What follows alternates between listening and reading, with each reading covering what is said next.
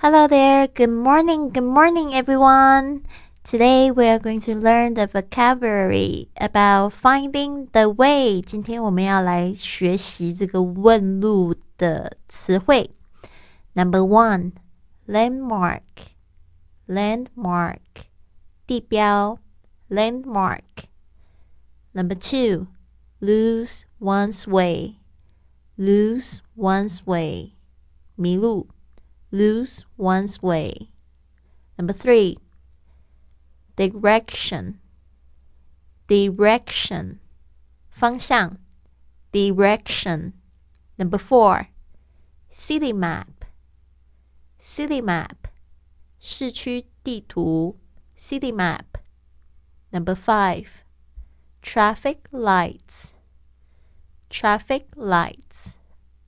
Number six, blocks, blocks, 街区 blocks.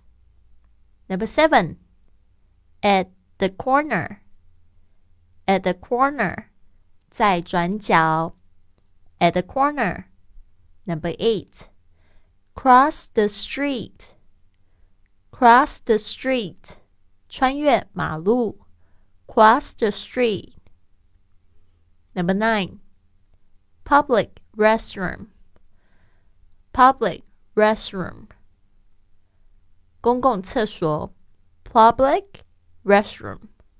Number ten, on your left, 在你的左边 on your left. Number eleven, on your right, on your right, 在你的右边 on your right. Number twelve, go straight on Go straight on，直走，go straight on。好的，希望你喜欢今天的这些词汇们。那我们今天晚上八点在直播间不见不散喽！See you at eight o'clock tonight.